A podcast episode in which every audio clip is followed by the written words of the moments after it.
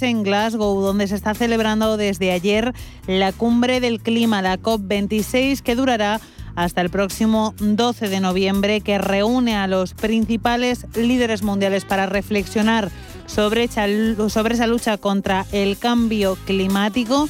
Y por lo demás, en Estados Unidos también eh, la bolsa está operando desde las dos y media de la tarde, así que ya lleva una hora y media de negociación. Hoy cierra a las 9 de la noche, hora española, y tenemos que mirar allí en el viejo continente a los datos de PMI manufacturero del mes de octubre que han salido hace apenas 20 minutos. La actividad económica del sector manufacturero crece en octubre con la economía en general logrando su decimoséptimo mes consecutivo de crecimiento. El índice, el PMI manufacturero, se sitúa en el 60,8% en el décimo mes del año desde el 59,2% del mes anterior. Pero la cita de la semana y probablemente del mes la esperamos para el miércoles reunión de la Reserva Federal con el inicio de la retirada de estímulos sobre la mesa. Los expertos, eso sí, no esperan cambios significativos en los tipos de interés. Se prevé que se vayan a mantener entre el 0 y el 0,25%. Los mercados siguen por lo demás pendientes de la temporada de resultados y de los datos de empleo de la primera economía del mundo que llegarán el jueves. En tiempo real tenemos a Wall Street con signo mixto después de abrir en positivo mirando esos máximos históricos que sus tres principales índices alcanzaron el viernes y con los que terminaron en récord el mes de octubre. Ahora mismo en tiempo real tenemos ligeras caídas para el SP500 que está prácticamente plano, cede un 0,03% hasta los 4.603 puntos. En las de 100 también plano abajo un 0,07%, 15.839 puntos. El Dow Jones es el único en positivo, gana un 0,13%, 35.867 puntos. Los mercados parecen no estar muy preocupados por esos datos que apuntan a una posible ralentización en el gasto de los consumidores en Estados Unidos en septiembre, que se suman a cierto temor por el frenazo en el crecimiento económico. Además, hoy las referencias que han llegado desde Asia han sido especialmente buenas. Las referencias procedentes del exterior, subida del Nikkei de más del 2%, 2,6%, tras la revalidación de la victoria de la coalición gobernante en las elecciones que se han celebrado en el país. Y también hay que mirar al mercado de deuda, los inversores muy atentos tras las últimas subidas en la rentabilidad y a la espera de esa reunión de la Reserva Federal del miércoles.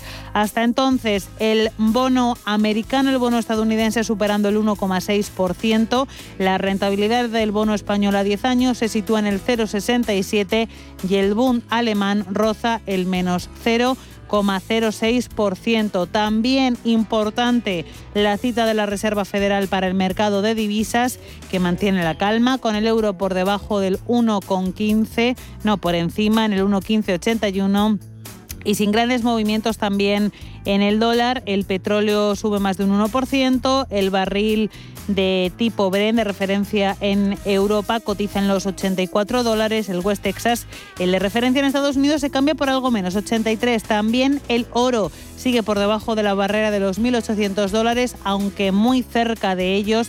Concretamente se cambia en tiempo real a 1.789 y sube alrededor del 0,3%. ¿Estás buscando un broker para operar en el mercado americano? Ven ahora y descubre en ebroker.es toda nuestra gama de opciones y futuros americanos, con tiempo real gratuito en todos los productos de CME Group, garantías intradía y comisiones muy competitivas. ¿Estás buscando un broker para operar en el mercado americano? eBroker te ofrece futuros y opciones de CME Group con tiempo real gratuito, garantías intradía y comisiones muy competitivas. ebroker.es. El broker español, especialista en derivados. Producto financiero que no es sencillo y puede ser difícil de comprender. Son las 4 y 10 minutos, una hora menos en el archipiélago canario y aquí en directo vamos a hacer el primer análisis de la jornada de los mercados en el que nos va a acompañar Javier Tomé de Fimarge. Hola Javier, muy buenas tardes. Hola, ¿qué tal? Buenas tardes.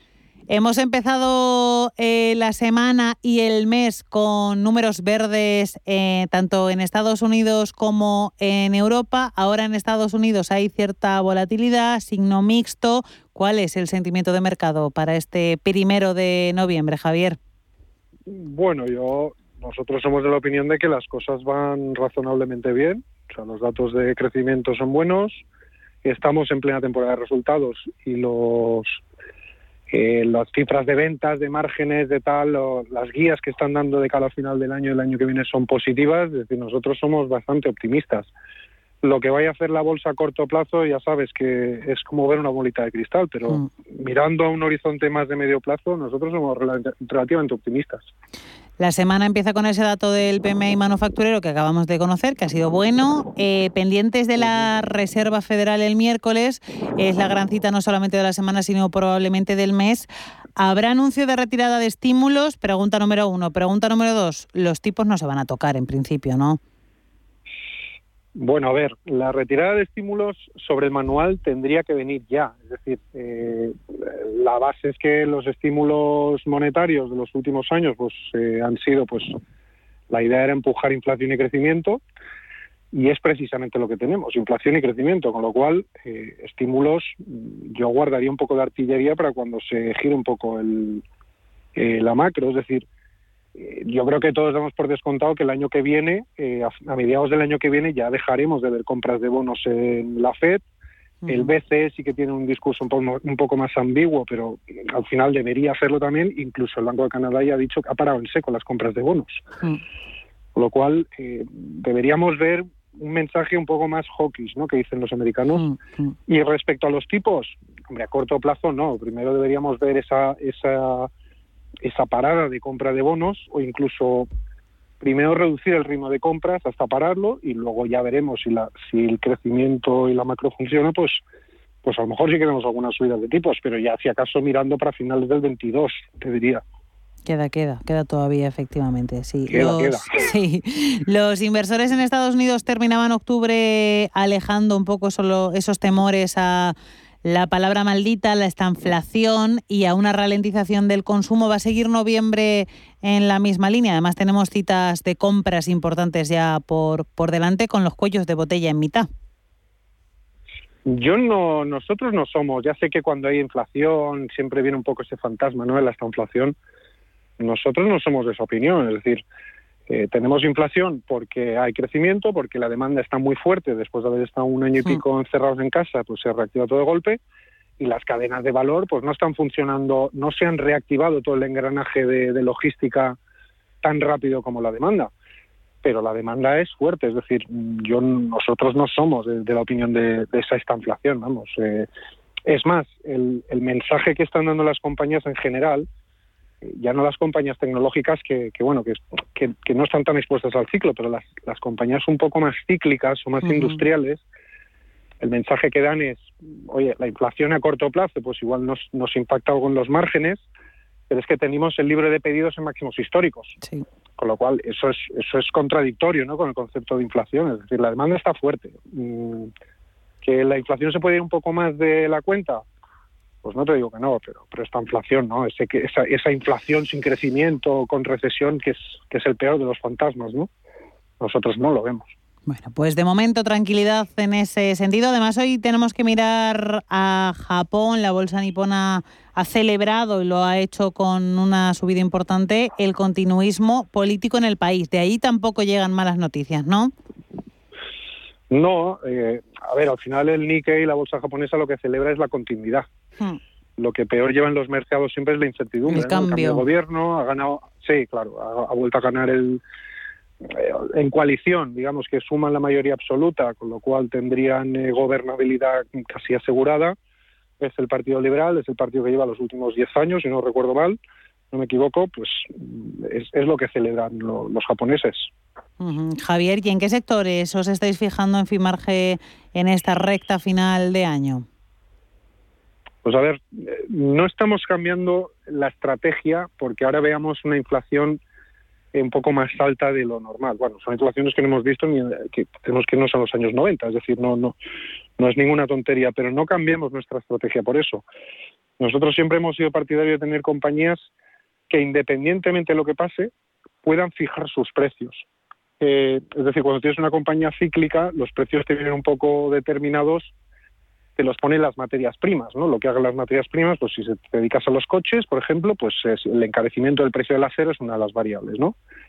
Eh, nosotros somos más de compañías que tengan nicho tecnológico, compañías que eh, también compañías de internet, tenemos Alphabet, tenemos PayPal, tenemos Microsoft, pero cuando hablamos de compañías un poco más industriales, pues nos vamos a nombres como HMS, nos vamos a nombres como Cardex, es decir, nombres que crecen sí o sí porque tienen una ventaja tecnológica, tienen un nicho, se dedican sobre todo a lo que se llama el B2B, es decir, sus clientes no son minoristas, sino que son otras compañías y son se están convirtiendo en un bien tan necesario en sus propios sectores que ellos pueden mejorar sus, sus precios y pueden incrementar sus precios no lo que quieran, pero, pero tienen mucha más facilidad con su interlocutor, ¿no? Y esa es una manera de estar mucho más protegido de la inflación, ¿no? Digamos que desde nuestro punto de vista, ¿no? Porque además son compañías que normalmente tienen márgenes muy altos, son compañías que generan mucha caja, son compañías que sobre todo tienen roces altísimas, es decir, son compañías que están muy sanas, no son frágiles en ningún sentido, no, no están apalancadas al ciclo, por así decirlo, ¿no? Porque se puede hacer mucho dinero si te subes al ciclo, pero también conviertes tu cartera en una montaña rusa. Claro. Nosotros somos más partidarios de hacerlo pues, de una manera más orgánica. Y si te hago la pregunta contraria, sí, sí, sí, si te hago la pregunta contraria de que os estáis alejando de ese ciclo. Bueno, de lo que nos hemos alejado siempre, si es que tampoco hemos cambiado mucho, como te decía. Es decir, nosotros no tenemos compañías que dependan mucho de materias primas, eh, no tenemos compañías obviamente de construcción, no tenemos bancos tampoco, eh, no tenemos compañías que estén en el sector del automóvil, porque al final eh, compiten demasiado entre ellos en precio y, además luego tienen que gestionar muy bien el circulante y esa, y esa inflación que ellos también soportan. Es decir, te puedo decir más sectores que evitamos que no sectores que, que escogemos. Hombre, suele, suele suceder que lo bueno es difícil de encontrar. Claro, es que es así. El problema es que el mercado pues eh, discrimina muy bien, ¿no? Y lo bueno y de calidad se lo lleva muy arriba y lo que no es tan bueno pues está cotizando muy barato. Claro. digamos que sería un poco más la narrativa del value, ¿no? Claro. Nosotros somos de comprar muy buenas empresas a precios pues más razonables. No te voy a decir baratos porque el mercado no es tonto y las cotiza con prima, pero sí a precios pues pues más justos, ¿no? más razonables. Es la, la, frasecilla aquella de Buffett, ¿no? Mejor una compañía buena a precio justo que una mala compañía barata. Pues es un poco lo que, lo que intentamos hacer. Pues Javier Tomef y Marge, muchísimas gracias por todas estas valoraciones, por este análisis y nada, muy buen día festivo. Disfruta de la tarde. Un abrazo, gracias. Gracias, un abrazo.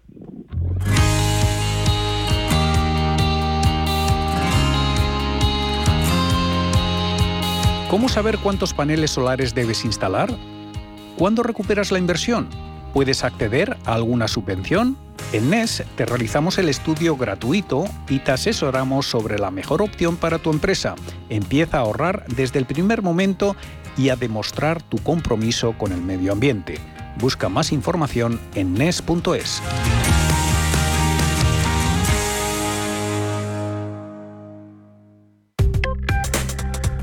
Crónica de criptodivisas.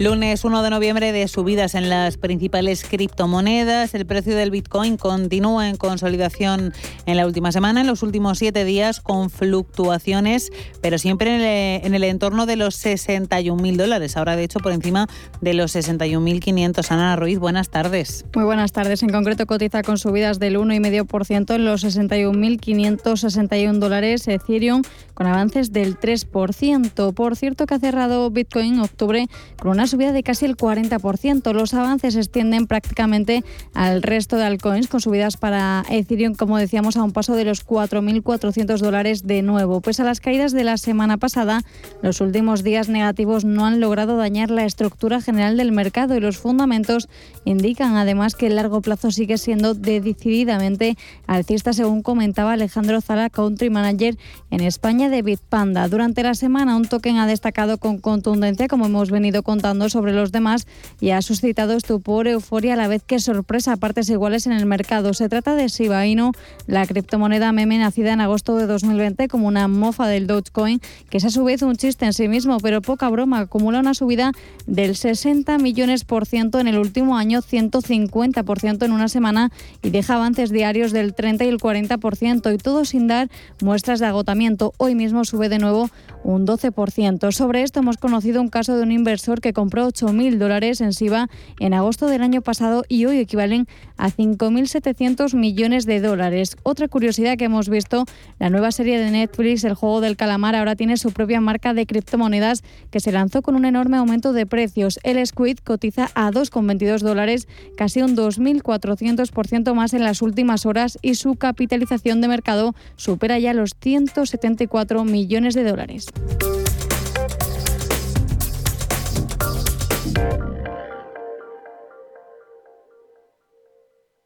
Atención inversores, desde Radio Intereconomía y XTV os invitamos al evento online de Bolsa del Año.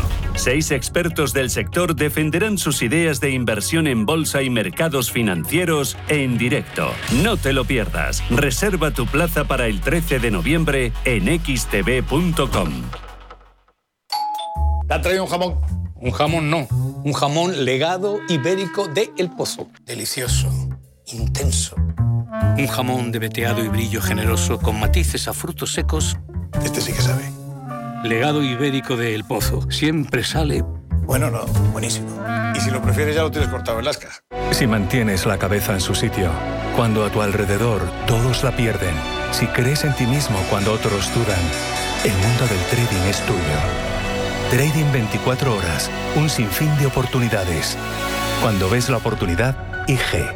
Todas las operaciones conllevan riesgo. 76% de las cuentas de inversores minoristas pierden dinero en la negociación de CFD con este proveedor. Debe considerar si comprende el funcionamiento de los CFD y si puede permitirse asumir un riesgo elevado de perder su dinero. ¿Tu hipoteca está contaminada por el IRPH?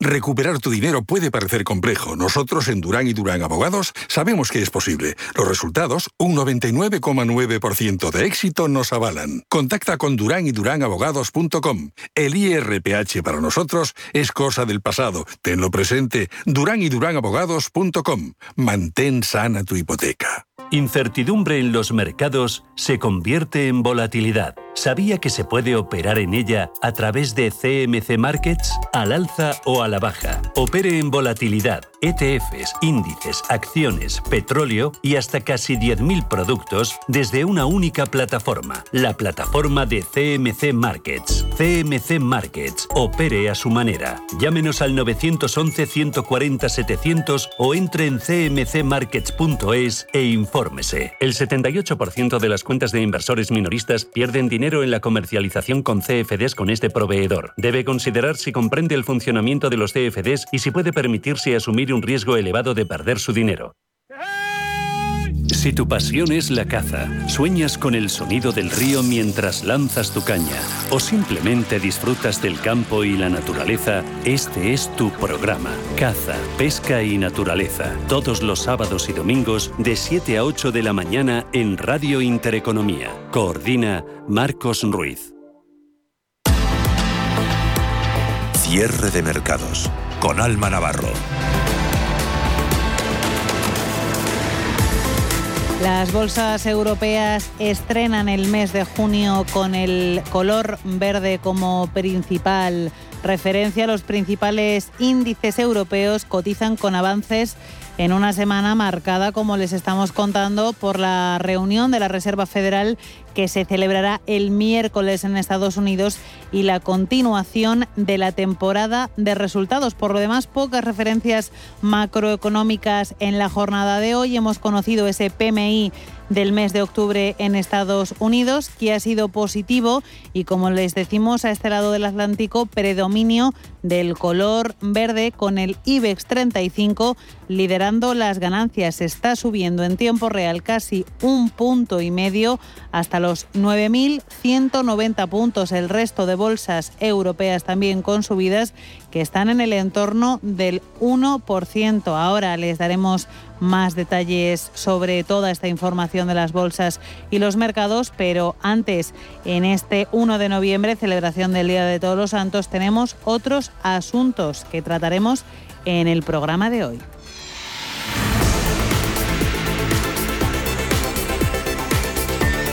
Octubre ha sido un buen mes para las bolsas europeas. En el caso del IBEX 35 ha cerrado el mes con avances del 2,97%, un porcentaje que le ha hecho conseguir de nuevo los 9.000 puntos. ¿Qué valores han sido los que más han ganado, Ana? En octubre, renovables y eléctricas parecen recuperar parte del terreno perdido con el decreto del Gobierno para abaratar el recibo de la luz. De hecho, el mejor ha sido Solaria, que sube en este periodo un 25% prácticamente, aunque en el año sigue estando negativo con caídas que rozan el 26%. En el ranking se cuela también ArcelorMittal con avances del 18,7%, pero justo tras la acelera continúan energéticas como Iberdrola con subidas del, 17,4%, Acciona con un 16,3% o Endesa con un 13,2%. En el otro extremo, IAG se deja más de un 10%, aunque finalmente no ha sido la que más ha perdido en el IBEX 35 en octubre, le ha superado Farmamar que se deja un 13,8%. Grifols, CaixaBank y Melia Hoteles completan el top 5 de caídas en el mes con retrocesos entre el 5 y el 7%. Mucha geopolítica este fin de semana. Por un lado G20, por otro cumbre del clima en Glasgow los líderes de los 20 principales potencias mundiales, como decimos, reunidas en el G20, antesala a la COP26 de Glasgow, que hoy ya está entrando en harina. Pedro Fontaneda, buenas tardes. Muy buenas tardes. Una cumbre del G20 centrada en el cambio climático. Los principales líderes del mundo se han reunido este fin de semana en Roma, donde han conseguido un acuerdo de mínimos, un techo máximo de 1,5 grados para el calentamiento global y un fondo de 100.000 millones de euros para países pobres. Además, se ha acordado ya la adopción del impuesto mínimo de sociedades en todo el mundo en el 15%, un pacto que viene de lejos, recordemos, de la secretaria del Tesoro de Estados Unidos, de Janet Yellen. Es un conjunto de acuerdos positivos para los asistentes, ya que esta reunión también se produjo el julio pasado y resultó fallida en cuanto a negociaciones gracias o debido a la oposición de China e India, pero no ha sido suficiente para los grupos ecologistas. Más a las cinco y media de la tarde. Grupo ACS patrocina este espacio. Bolsa española pleno rendimiento en este festivo con el IBEX 35 escalando posiciones y dirigiéndose a los 9.200 puntos en tiempo real, 9.185 un 1,4% arriba del resto de bolsas europeas. Tenemos también al MIB italiano con subidas por encima del punto porcentual, un 1,09, 27.170 puntos. El CAC 40 parisino roza el 1% de ganancias, 0,99 arriba y 6.897 puntos. DAX alemán sube un 0,8 en los 15.813 puntos. La bolsa de Londres está subiendo un 0,79, 7.294 puntos y el índice paneuropeo el Eurostock 600 también está con importantes subidas en los 4.300 puntos. Y si echamos un vistazo a los principales valores del IBEX 35, liderando las ganancias tenemos a empresas del sector seguros y también a los bancos. Tenemos a Mafre ganando un 1,97% BBVA eh, un 7,8%, perdón, BBVA gana un 3,3%, Bank Inter subidas que también se acercan al 3%, 2,95% arriba. Liderando las pérdidas tenemos a Farmamar, se deja en tiempo real casi un 9%, 8,9 abajo, Siemens Gamesa pierde un 0,9%, Inmobiliaria Colonial está perdiendo un 0,6%. Y vamos ahora con los principales titulares empresariales y con las recomendaciones, Ana. Tenemos a Siemens Gamesa que ha firmado un acuerdo preliminar para suministrar equipos de aerogeneradores por valor de hasta 400 millones de dólares a la empresa vietnamita BCG Energy, según ha informado el gobierno de Vietnam, mientras que Almira le anuncia que AstraZeneca ha transferido los derechos globales de Clear y Duaclear a Covis Pharma. La empresa continuará, eso sí, recibiendo pagos de royalties según el acuerdo firmado. Y Grupo Insur ha alcanzado hasta septiembre una cifra de negocio consolidada de 82,6 millones de euros y un beneficio de 5,7 millones. El segmento de promoción volvió a registrar récord de preventas con un crecimiento del 105,5% respecto al mismo periodo de 2020 y del 73,7% frente a los primeros nueve meses de 2019. Codere, por su parte, ha confirmado el aplazamiento del pago de intereses del 31 de octubre y Abengoa Beneuco ha obtenido nueva autorización de acreedores para extender el vencimiento de su deuda hasta el próximo 19 de noviembre. Ya entre las recomendaciones Credit Suisse ha elevado el precio objetivo de CaixaBank hasta los 2,80 euros por acción desde los 2,70 anteriores. Siguen siendo optimistas sobre la posición de capital del banco. Dicen que aguardan mayor claridad sobre los posibles nuevos objetivos estratégicos posteriores a la fusión. Ya por último, VS le ha dado a Iberdrola un precio objetivo de 12,10 euros el título según marketbit.com.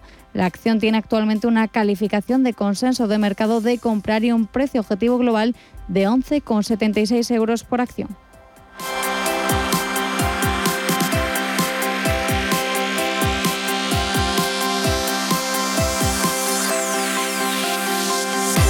ACS, líder en el desarrollo de infraestructuras y servicios, les ha ofrecido este espacio. Tenemos jornada festiva hoy, la de este 1 de noviembre, pero eso no quiere decir que no haya consultorio. Eso sí, cambiamos un poquito la hora. Va a ser a partir de las 5 y media, de las 4 y media en Canarias. Nos va a acompañar Juan Carlos Costa de Costarov y la forma de ponerse en contacto con nosotros, eso sí que no cambia. La tenemos, es la de siempre, así que ya pueden tomar nota. 91 533 18 51 o 609 22 47 16 para las notas de voz y WhatsApp. El suelo se mueve bajo nuestros pies y parece que no hay otra salida. De lunes a jueves, consultorio de bolsa y fondos de inversión en cierre de mercados.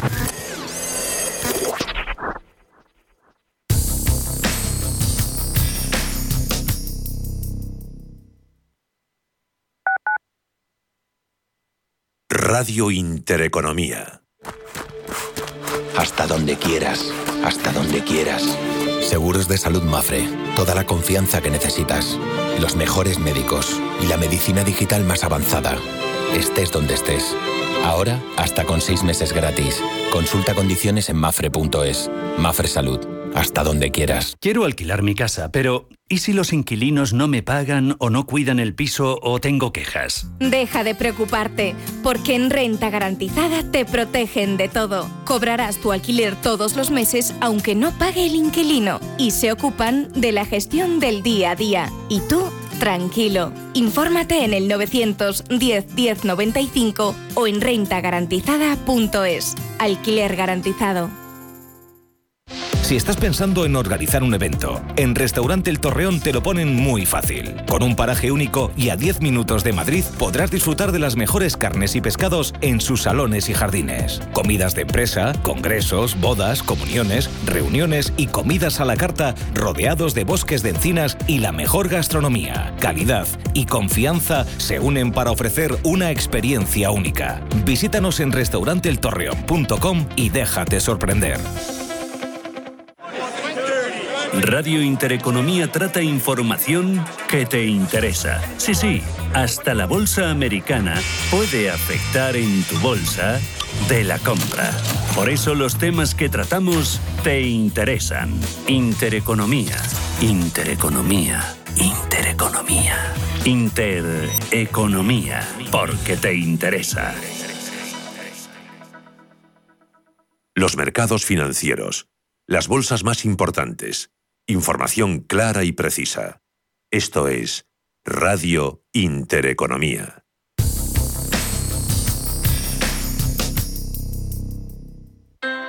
low interest rates are a symptom of a weak economy. The longer the uncertainty uh, lasts, the costlier it will be for the economy. The output is stronger, a fatigue uh, on, on the shoulders of people.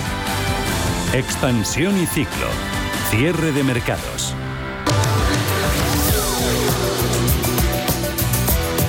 Empezamos hablando del precio de la energía, sube hoy hasta los 91 euros con 20, un 15% más que ayer. Ayer fue el día más barato del mes de octubre, Pedro. Aunque este octubre ha cerrado con 212 euros de media, 56 por encima de la media de septiembre. Todo esto finalizando un mes, sobre todo un fin de semana en el que se ha rumoreado mucho sobre el posible apagón eléctrico en Europa.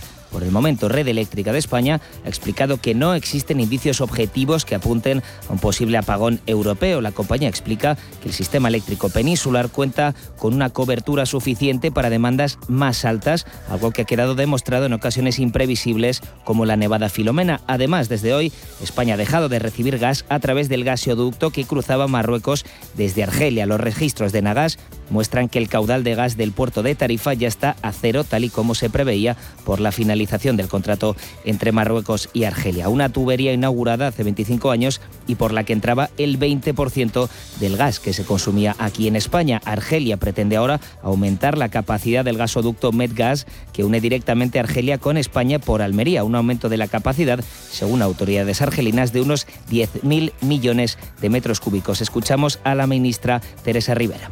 Vista que la relación contractual con el gasoducto del Magreb expira el 31 de octubre y cómo complementarla con gas natural, natural licuado, con arreglo a un calendario que tenemos que precisar en la mejor manera posible para asegurar que todo funciona del modo también más fluido y mejor posible. Han reforzado todos los elementos técnicos que permitan maximizar el transporte a través de este gasoducto y están en conversaciones con los comercializadores españoles que se encargan precisamente de poder trabajar, de recibir al otro lado de la tubería ese, ese gas. Y seguimos centrados en el gas porque España arranca noviembre con el equivalente en gas a solo 40 días de consumo. Desde el sector apuntan a que este mes hay más gas almacenado que en los inviernos anteriores, por lo que hacen un llamamiento a la calma. La capacidad contratada en los tanques de gas natural licuado para el mes de noviembre es la máxima, un 95%, ya que el 5% restante, según la legislación vigente, se debe reservar para la oferta y contratación diaria. Una demanda mucho más alta que otros años. Por ejemplo, en noviembre de 2020 la capacidad precontratada fue solo del 57%.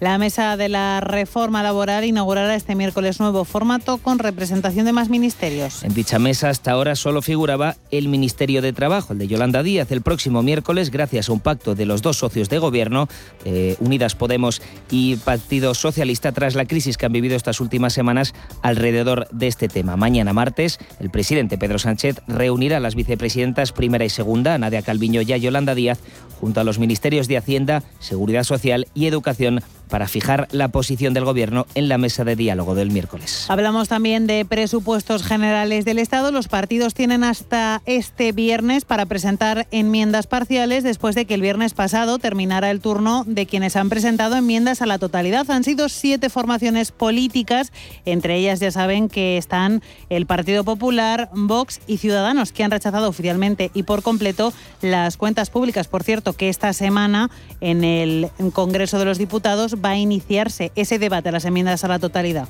Entre las razones esgrimidas por estos grupos están los impuestos, la reforma laboral o el acercamiento de presos de ETA. Desde el principal partido de la oposición, Pablo Casado, ha hablado del enorme gasto social de estas cuentas. Nosotros pensamos que en España se pueden bajar los impuestos más de 10.000 millones de euros. Y lo justificamos quitándolo de ese gasto improductivo, ese despilfarro que está utilizando Sánchez y que incluso la IREF, cuando la presidía el señor Escriba ya decía que se podía adelgazar el gasto público 30.000 millones de euros. Ahora, recientemente, con el gobierno de Sánchez, ya ha dicho la COE y el Instituto de Estudios Económicos que se puede bajar hasta 60.000 millones de euros sin tocar sanidad, sin tocar educación, sin tocar política social, simplemente porque se está despilfarrando. Desde el Gobierno piden apoyo por parte de todos los grupos para llevar a cabo estas cuentas públicas, a las que se suman, evidentemente, los fondos europeos. Escuchamos al ministro de Presidencia, de Presidencia Félix Bolaños. Eso tenemos que convertirlo ahora en recuperación, en un crecimiento económico que sea importante y que va a ser importante. Pero tenemos que convertir eso en mayores derechos, en mayor protección social, en mayor solidaridad, en que nuestro país sea mejor. Y eso se va a convertir con unos presupuestos que ayer tuvimos un paso adelante muy importante para conseguir que España tenga unos presupuestos de recuperación justa a los que se deberían sumar todos todos los que quieran que a España le vaya bien, porque son unos presupuestos que tienen 27.000 millones de fondos europeos.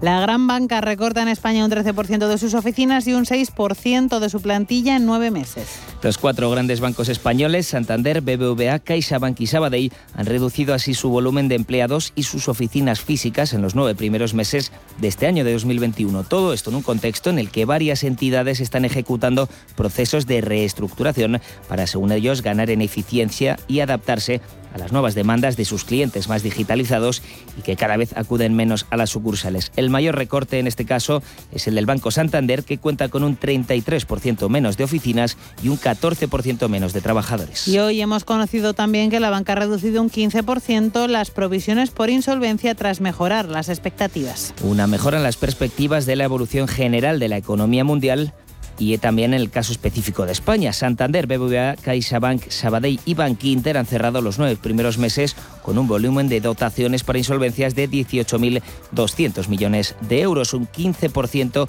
inferior al del mismo periodo del ejercicio anterior, marcado por el estallido de la pandemia y el incremento de las dotaciones para afrontar futuros impagos. Los bancos se están manteniendo prudentes, sobre todo en lo relativo a España, en la liberación de provisiones, aunque dos entidades, Santander entre ellas, sí que liberarán provisiones. En Intereconomía, la tertulia de cierre de mercados. CaixaBank patrocina este espacio.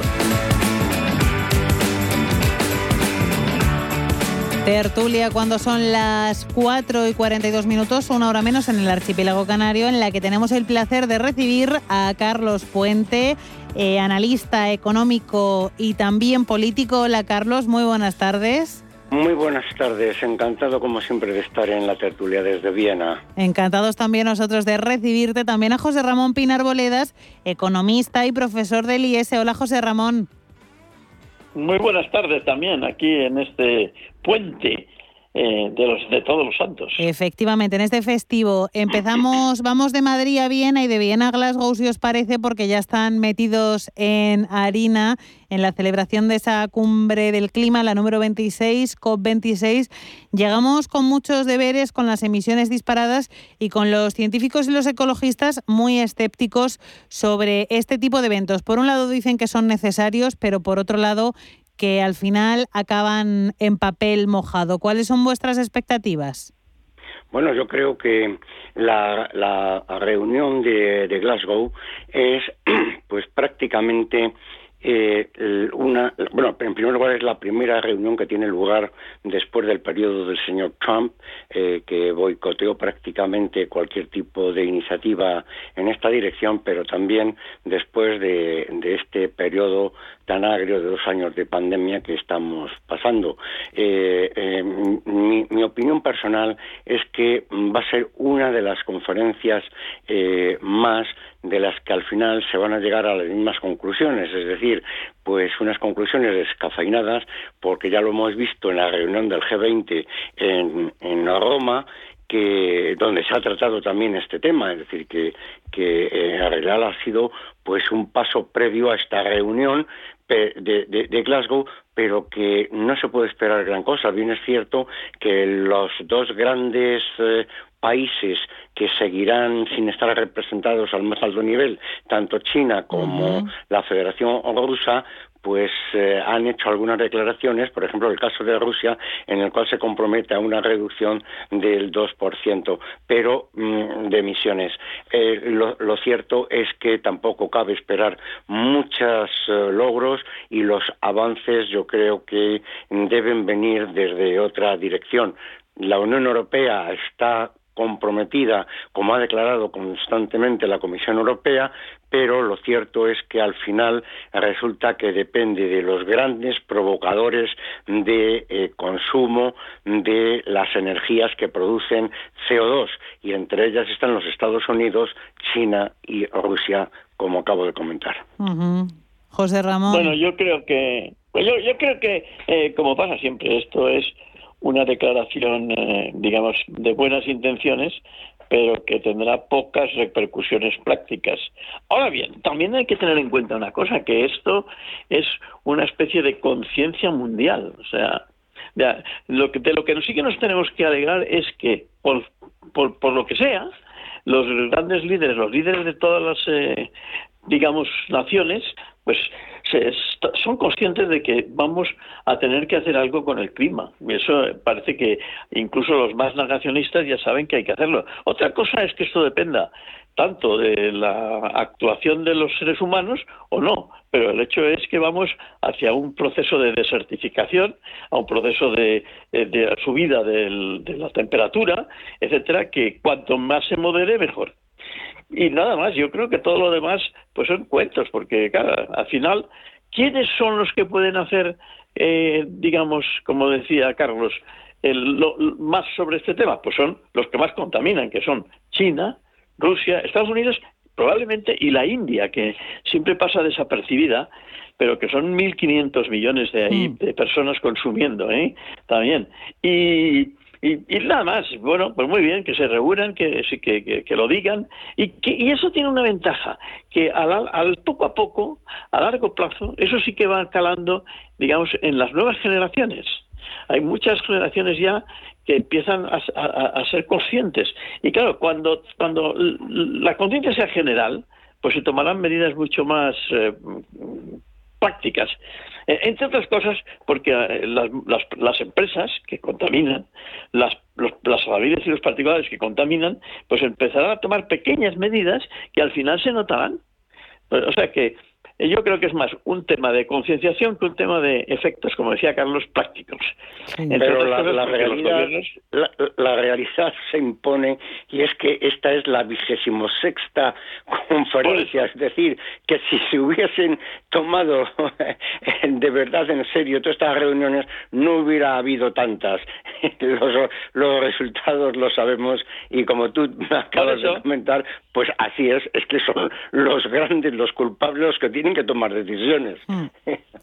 bueno, pero, pero por eso, por, eso que, que, si, por ejemplo, como, como pasa, por ejemplo, en, en los alrededores que yo veo de mi casa, la gente ya empieza a reciclar eh, y, a, distinguir las basuras unas de otras.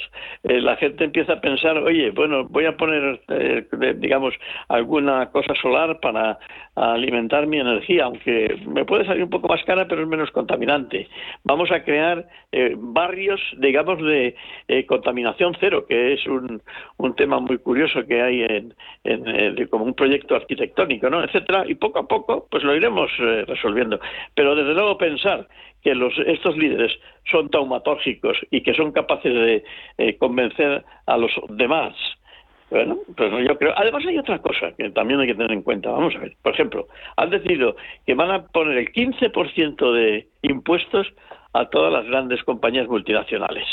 Han decidido que no se puede subir más del 1,5% de grados de temperatura. Y han decidido, pero al final también hay que tener en cuenta que algunos países en desarrollo y algunos subdesarrollados, precisamente como empiecen a tomar estas medidas, pues siguen en el, subdesarrollo. Porque esto es lo de siempre. Oye, ¿por qué eh, no podemos nosotros utilizar el carbón o no debemos utilizar el carbón? Por cierto, que lo ha dicho nuestro presidente en, a, la, apertura de la, de la, de, la, de la conferencia del clima, que hemos reducido el 90% de nuestras instalaciones de energía en carbón, lo cual ha supuesto que estamos pagando esto que decíais antes de esta tertulia, bastante más caros eh, la, electricidad. O sea que también hay que tener en cuenta que, bueno, esto es como, como siempre. O sea, el, desarrollo, los países muy desarrollados han recorrido un camino que a lo mejor tendrían que recorrer también los países. Sí, pero para eso, para, para, eso están las cuotas, ¿eh? Para eso están las cuotas ¿eh? que se han asignado a determinados países, es decir, que hay una cierta flexibilidad.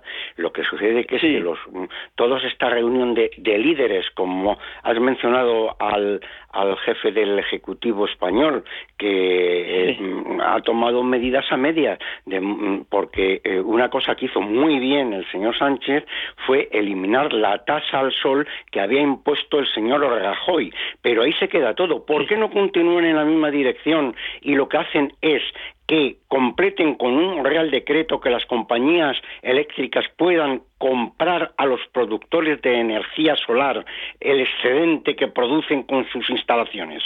Es que lo dejan todo a mitad camino. bueno, por eso, por eso te digo yo que, claro, al final, ¿qué pasa? que tenemos que, que, son los países uno a uno los que van tomando medidas y, y desde luego no se le puede pedir a Senegal o a Costa de Marfil que tome las mismas medidas que, puede tomar Inglaterra, Estados Unidos, incluso España. O sea que, por tanto, hay que tener en cuenta. Yo, yo creo esto. Ese es un tema de concienciación, un tema en el que los líderes se comprometen, por lo menos, a seguir hablando de ello. Y luego, pues los efectos prácticos pues, pues son muy pequeños. Pero bueno, pero peor sería que no lo hiciéramos. Efectivamente, hablando precisamente de, España, de nuestro país, ha estado representado en ese G20 que se ha celebrado en Roma con el presidente del gobierno y desde allí Pedro Sánchez eh, ha enfriado un poco el contenido de esa reforma laboral de la que tanto se ha hablado en las últimas semanas, que ha provocado ese nuevo choque entre los ministerios de Trabajo y Economía. El presidente ha hablado literalmente desde el G20 de modernizar las relaciones laborales. Eh, ¿Se va a quedar un poco entonces al final en menos de lo que nos esperábamos esa reforma laboral pues, o qué? Como no, como no podía ser de, otra manera, en primer lugar porque la Comisión Europea, la Comisión Europea ya eh, pues le han le ha tirado de las de las orejas eh, diciéndole que, que no. Ahora recordemos lo que él mismo había dicho, ¿eh? Él prometió que iba iba a derogar toda toda la ley que había impuesto eh, de relaciones laborales que había impuesto el señor Rajoy. Toda. ¿eh? Y ahora, ahora está hablando de algunos detalles, ¿eh? de algunas cosas. Es decir, que, que bueno, en, como es un personaje muy peculiar en el que mm, es capaz de decir una cosa y todo lo contrario en menos de una hora, pues tal. Pero lo que es evidente es que es la Unión Europea quien de verdad tiene que estar atenta a cuáles son las decisiones.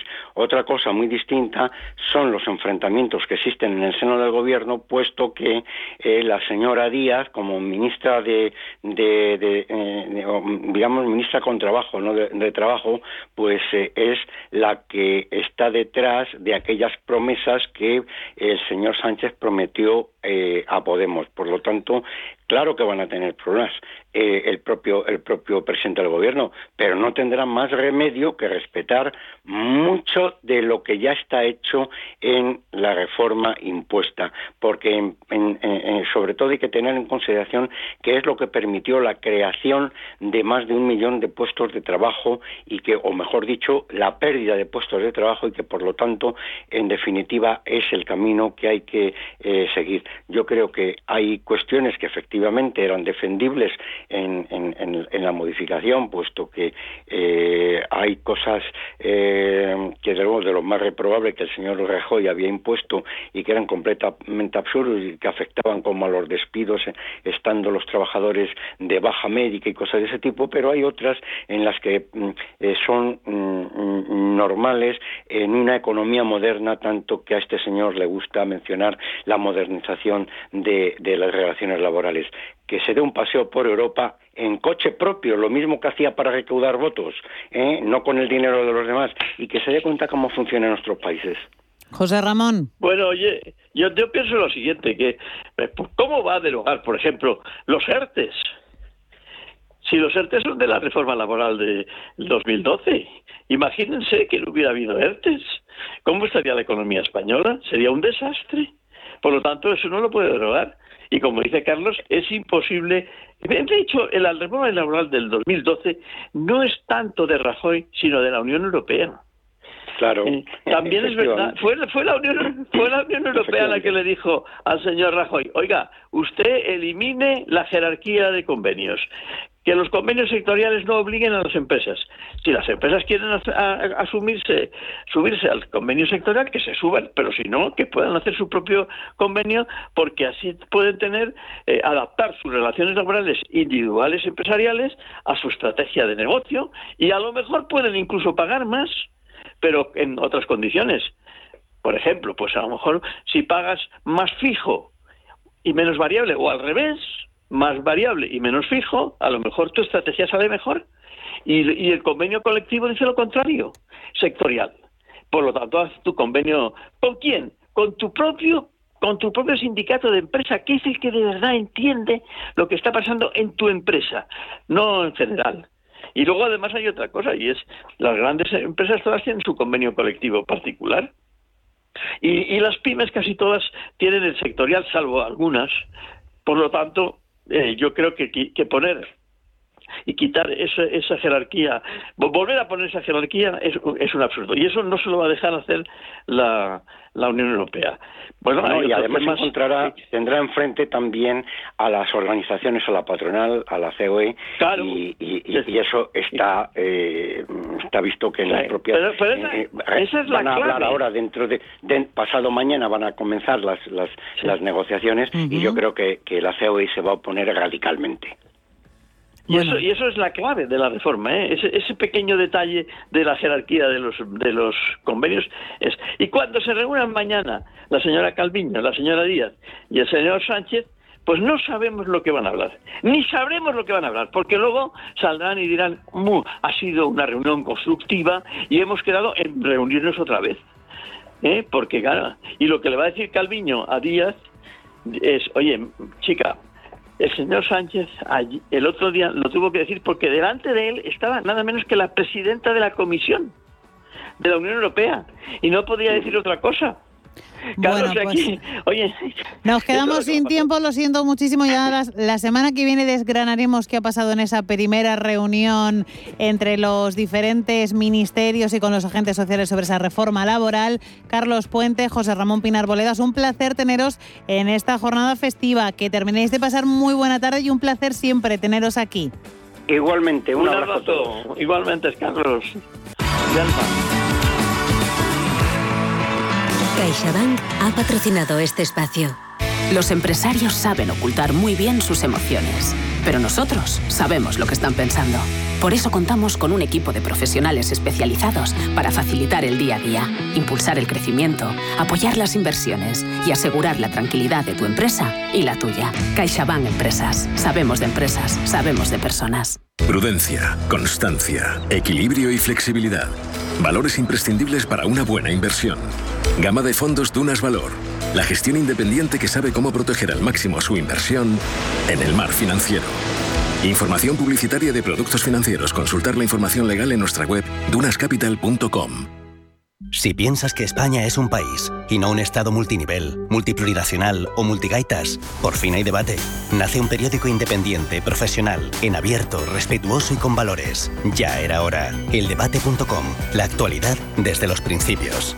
Si mantienes la cabeza en su sitio, cuando a tu alrededor todos la pierden, si crees en ti mismo cuando otros dudan, el mundo del trading es tuyo. Trading 24 horas, un sinfín de oportunidades. Cuando ves la oportunidad, IG. Todas las operaciones conllevan riesgo. 76% de las cuentas de inversores minoristas pierden dinero en la negociación de CFD con este proveedor. Debe considerar si comprende el funcionamiento de los CFD y si puede permitirse asumir un riesgo elevado de perder su dinero. Cariño, qué ganas de probar cosas nuevas. ¿Sí? Pues vámonos a Valladolid a disfrutar del Festival Internacional de la Tapa. ¡Corre, que empieza! Del 8 al 14 de noviembre disfruta en Valladolid de las tapas de los mejores cocineros en el 17 Concurso Nacional y Quinto Campeonato Mundial de Tapas. Consulta en info.valladolid.es y en la app Tapas VLL. Es posible confiar en un riguroso análisis fundamental que vea más allá de los números y me permita entender las compañías en las que de verdad merece la pena invertir. Con Capital Group, sí, es posible. Más información en capitalgroup.com/es. Los pies son una de las partes importantes del cuerpo tienen que ver con el aparato locomotor y el bienestar general. Los domingos, a las 9 y media de la mañana y a las 12 y media de la noche, la salud empieza por los pies en Radio Intereconomía, con el especialista en cirugía del pie, Dr. Jiménez. El movimiento se demuestra andando. Hola, soy Susana Criado y presento Capital Intereconomía en Radio Intereconomía. Porque la información económica solo tiene un camino, el del rigor y la seriedad. Di que nos escuchas. Desde las 7 de la mañana en Radio Intereconomía. Radio Intereconomía. Son las 5 de la